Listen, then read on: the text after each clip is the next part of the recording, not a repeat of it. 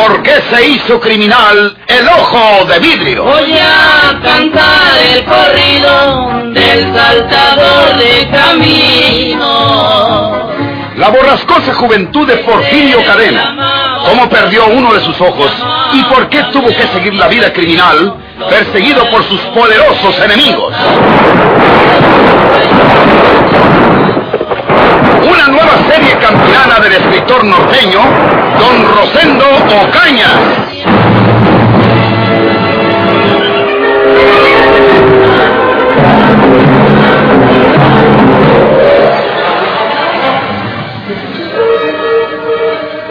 Este tren de Matamoros es el que me deja más cerca de Valle Hermoso. Podría preguntar en la estación, pero siempre se hace sospechoso un hombre que anda preguntando lo que todo el mundo sabe. Me voy en este tren hasta Matamoros y de ahí veremos cómo llego a Valle Hermoso.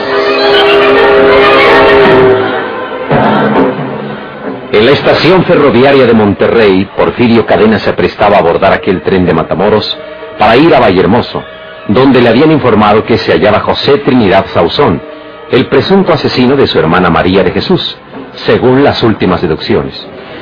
Fue hasta la ventanilla de la oficina de boletos y se formó en la línea de personas que hacían la misma cosa. Porfirio Cadena estaba muy lejos de sospechar que, desde el tren, algunos ojos le observaban llenos de ansiedad. Ese. Ese es el hombre que me interrogó en la capital. El que dijo que era agente secreto de San Luis. ¿Estás segura, Antonia? Sí, Leopoldo. Él es, él es. Estoy segurísima. Hasta te puedo decir que vestía ese mismo traje café que lleva. Parece nervioso.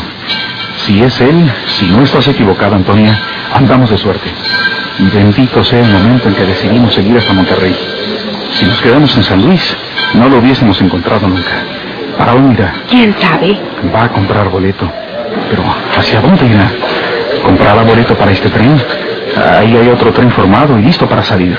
Ese otro tren es el de Matamoros. Fíjate como dice el tablero aquel. Número dos a Matamoros. Sí, es cierto. Ya están vendiendo el boleto. Enseguida sabremos si viene a este tren o se dirige a ese de Matamoros. Ya lo estoy viendo mejor en la ventanilla de la oficina. Es él. Haz de cuenta que lo estoy viendo aquella noche en el café. Es el mismo hombre. ¿Será verdad que es agente secreto? Lo más probable. ¿Cuál enemigo desconocido tenemos nosotros? Debe ser un agente que quiso chantajearnos. Va hacia el otro tren. A Matamoros. Es mejor dejarlo que se vaya. ¿Qué nos importa?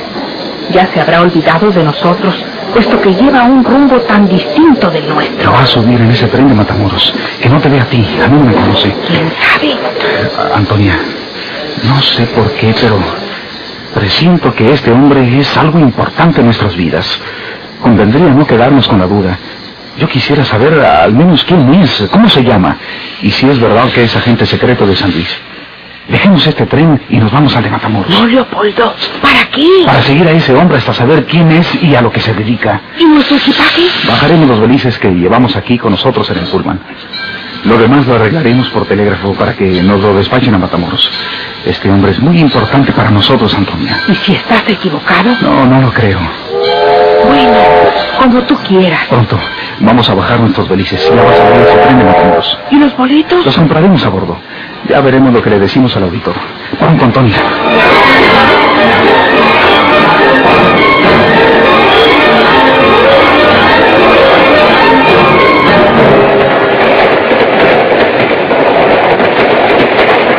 Ahí va sentada al otro extremo del coche. ¿No crees que hubiera sido mejor viajar nosotros en el coche anterior? Si me ve, me reconocerá. Y puede pasar por aquí en cualquier momento. Ocultas la cara si eso sucede. Oye, a mí no me conoce ese amigo. ¿Quién sabe? A, a mí no me conoce, estoy seguro. Y si me conoce, pues que salga el asunto de una vez por donde debe brotar. Yo voy a charlar con él. No, Leopoldo. Supongamos que te conoce. ¿Qué me hacen? Aclárame las cosas. Si sabe quién soy y quiere dinero por su silencio, se lo doy y nos quitamos ese riesgo de encima. No te impacientes. Me voy a poner estos lentes ahumados por aquello de que me haya visto alguna vez. Si me quedo conversando con él, es que todo va bien. Eh, yo le diré que viajo solo. Si es necesario, nos separaremos. Yo vengo por mi beliz y te dejo en tu... ¿Entiendes? Sí. Pero me parece que vas a cometer una imprudencia, Leopoldo. Al toro por los cuernos, Antonia. Es preferible un descubrimiento desagradable que la duda eterna de un peligro desconocido. Si yo desciendo con él en el tren, donde sea, tú también lo haces. Pero cuidándote que no te vea. Y en la ciudad donde yo me aloje con él, en algún hotel, tú buscas otro alojamiento. Eh, yo viajo solo, no lo olvides. Si hago alguna amistad con él, habremos triunfado. Muy lista.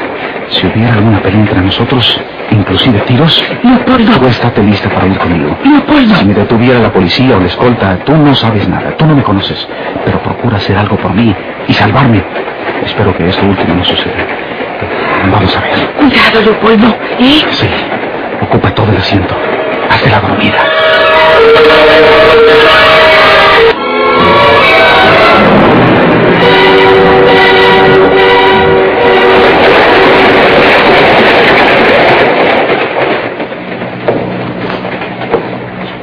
Eh, ¿Me permite sentarme aquí, señor? Pues, eh, todos los asientos del coche vienen ocupados. Hay uno ahí, eh, que era donde yo venía. Pero ya una señora se acostó y viene dormida, ocupando los dos lugares. Bueno, siéntese. Gracias, señor. No me conoce. Ni siquiera me observó detenidamente. Vamos bien. Ahora, ¿qué le digo para trabar conversación? ¿Usted gusta fumar? No, gracias, no fumo. Perdón. Poco a poquito. Tengo que encontrarle modo. Lo importante es que no me conoce. Si es agente secreto, es un hombre de armas. Por ese lado puedo entablar la conversación.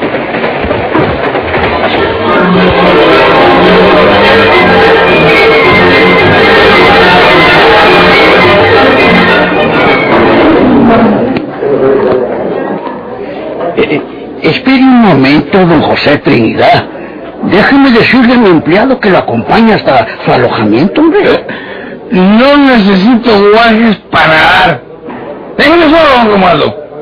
Y si alguno de esos pelados se atreve a seguirme con malas intenciones, hasta ese día come gorda. Bueno, suya será la culpa si le pasa algo desagradable, don José Trinidad.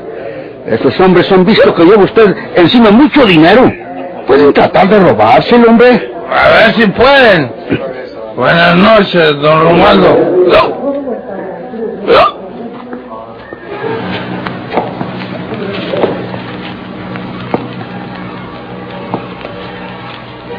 Eh, No debía permitirle a este hombre que vaya solo por esas calles oscuras y en tales condiciones. Pues, no quiere entender. O sea, ya es.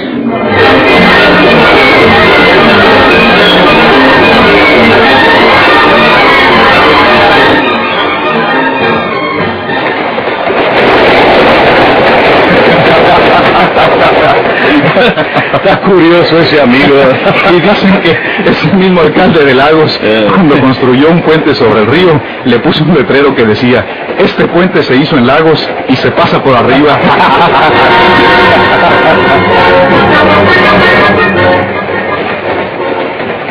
Leopoldo se levantó de su asiento. Debe ir a tomar agua. No. Entró al reservado. Ahora es cuando puedo deshacerme de él sin meter las manos. Como esta oportunidad no se me presentará ninguna. Él ha tratado de matarme. Pues le mostraré que yo no fallo.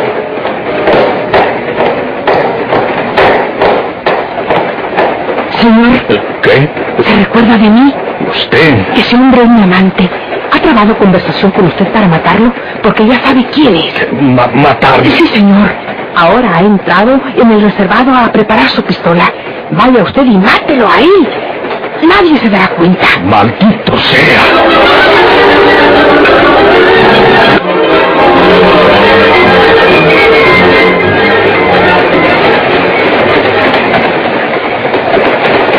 ¿Qué era aquello? Un grave error de Leopoldo Salinas y un rasgo malvado y audaz de Antonio Leiva. Leopoldo había conquistado la simpatía del desconocido y misterioso personaje que no era otro que Porfirio Cadena. Iban bebiendo unas cervezas que les traía el agente de publicaciones, y cuando Antonia vio que Leopoldo se introducía en el reservado, violentamente concibió la idea de eliminarlo. se levantó de su asiento, casi corrió hacia el extraño, que le sorprendió al reconocerla. Antonia sentenció a muerte a Leopoldo Salinas al decirle a aquel hombre que Leopoldo era su amante, que lo sabía todo y que trataba de darle muerte preparando ya su pistola en el reservado. Porfirio Cadena lanzó una mirada de odio hacia Antonia y se dirigió al reservado, donde acababa de penetrar su enemigo. ¿Qué iba a ocurrir ahí adentro?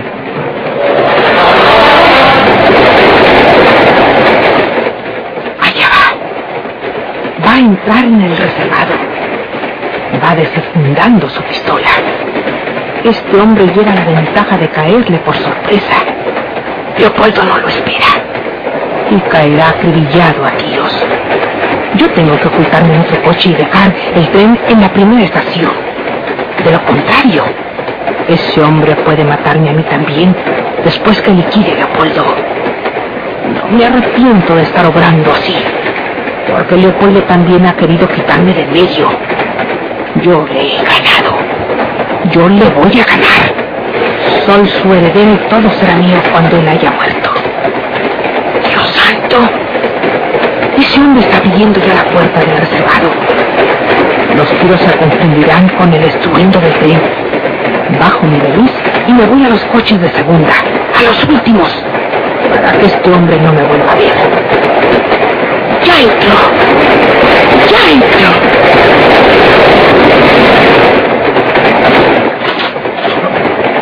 Pase usted, mi amigo. Eh, Estoy lavándome las manos. Pásale. Desgraciado. ¿Qué le pasa a usted? Guarde esa pistola, yo. Usted me ha venido manzaneando para buscar la oportunidad de matarme. No, no lo niegue. Son puras mentiras todo lo que me ha venido contando. Usted se me acercó para guardar la ocasión de asesinarme, Mondao. No, señor. Yo le voy a decir a usted quién se lo dijo. Fue... ¿Cómo no va a saber usted quién me lo dijo? No se ande confiando usted nunca de las mujeres, porque lo echan a uno de cabeza. Esta mujer es una malvada. Pero viene con usted y usted me dijo que venía solo. Es una asesina. Lo voy a matar a usted aquí mismo. No, no. Usted anda armado, pero si trata de sacar la arma, se muere más pronto. Espere. Eh, déjeme decirle la verdad. Eh, esa mujer es mi heredera. Es una asesina. Eh, ella hizo que se matara a mi esposa cuando el tren de México iba cerca de Querétaro. Porque la empujó cuando iban las dos en la plataforma del coche observatorio. Ah. Es, es una mujer diabólica. Vamos a castigarla a los dos. ¿Y por qué no la ha castigado usted por haber causado la muerte de su esposa? Porque... Pues porque... Porque usted también debía otra, ¿verdad? No, no. No diga que no. Usted asesinó a la parienta de su esposa, una señora que se llamaba Juana Tobar. ¿Quién es usted? No tengo inconveniente en decírselo, ahora que ve usted a callar para siempre. Yo soy Porfirio Cadena. ¿Qué? Soy el mentado joven vidrio. No es verdad. Porfirio Cadena está muerto. Yo... Sí. Ahora ya sé lo que pasa aquí. Desde que se me arrimó hace unas horas, me pareció que yo lo había visto usted antes en otra parte. Pero no pude acordarme dónde fuera. Ahora ya sé quién es usted. Usted es el que se casó con la señora Marinés, la parienta de Juana Tobar. Y entre ella y usted mataron a Juana, haciendo creer que era un accidente al caerse por la escalera a la silla de ruedas. No. Pagó muy pronto su maldad la señora Marinés, porque usted se puso de acuerdo con la criada, que es esta señora que viene en el tren, y por eso ella aventó del tren a la Marinés. Usted no se imagina la perversidad de Antonia, que, que ahora es mi esposa, porque me obligó a que me casara con ella y a que la designara mi heredero universal. Eh, Por eso ahora quiere que usted me mate para quedarse con toda la fortuna. ¿No comprende usted, señor? Lo único que comprendo yo es que hace un momentito iba a renegar de habérmela encontrado. Y ahora bendigo esa oportunidad que me deje enterado de todo lo que pasó en la casa de Juana y del par de asesinos que son ustedes. mire, esa mujer y usted. Y lo voy a matar a usted y luego la mato a ella. No, no. Los dos no merecen más que la muerte. Cierre los ojos si no quiere ver los fogonazos. No, no, lo, lo matará usted en la escolta del tren. Yo sé lo que hago. No, no, no me mate. Llaman, llaman a la puerta. Cállese. Está ocupado.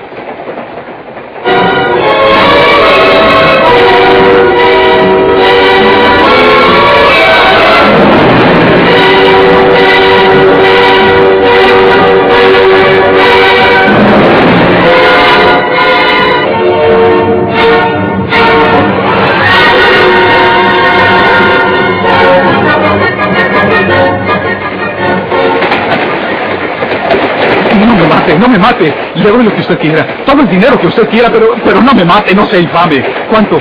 ¿Cuánto quiere? ¿Cuánto quiere porque no me mate? Lo hago rico. Hace mucho tiempo que ando detrás de la venganza por la cobarde muerte de Juana, que era una pobre inválida que no podía defenderse y que los tenía ustedes en su casa de arrimaos. Yo no la maté. Mm. Fue un accidente. Andaba borracho y, y la silla de ruedas se me soltó de las manos. Y no quiero seguir oyendo sus mentiras. Lo voy a matar a usted y luego salgo a matar a esa mala mujer que está guardando que nos maten a nosotros para rirse de su tratagema. Tápese la cara con las manos si quiere. ¡No! ¡Maldito! ¡Suelte la pistola! ¡Suelte la pistola! ¡Suéltela! ¡No me la quites! ¡No puedes! ¡No! ¡No! ¡Suéltela! ¡Antonio, ayúdame! ¡Ayúdame, por favor! ¡Déjame! ¡Déjame, maldito! ¡Ayúdame! ¡Antonia! ¡Ahora, Antonia! ¡Pronto! ¡Antonia! ¡Mátalo! ¡Mátalo ahora que está caído! ¡Mátalo a tiro, Leopoldo! Es mejor otra cosa. Yo sé quién es este hombre. Vamos a hablar con el jefe de la escolta.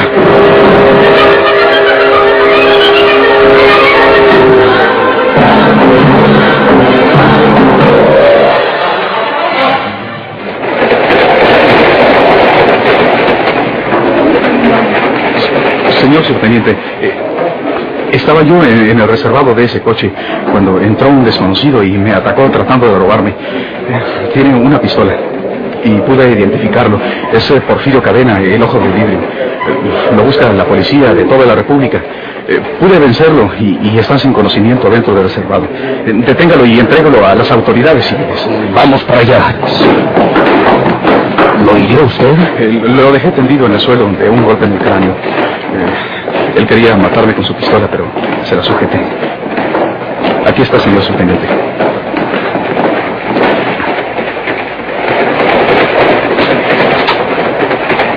Aquí no hay nadie. Mire usted, no hay nadie. ¡Miren! ¡La ventanilla está rota! ¡Rompió el cristal y por ahí se escapó!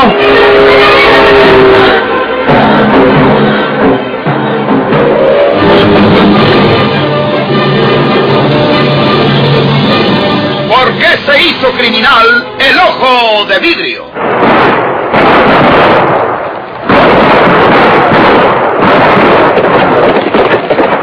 Muchas gracias por su atención. Sigan escuchando los vibrantes capítulos de esta nueva serie rural. ¿Por qué se hizo criminal el ojo de vidrio? se disfrazaba de arriero para asaltar los poblados.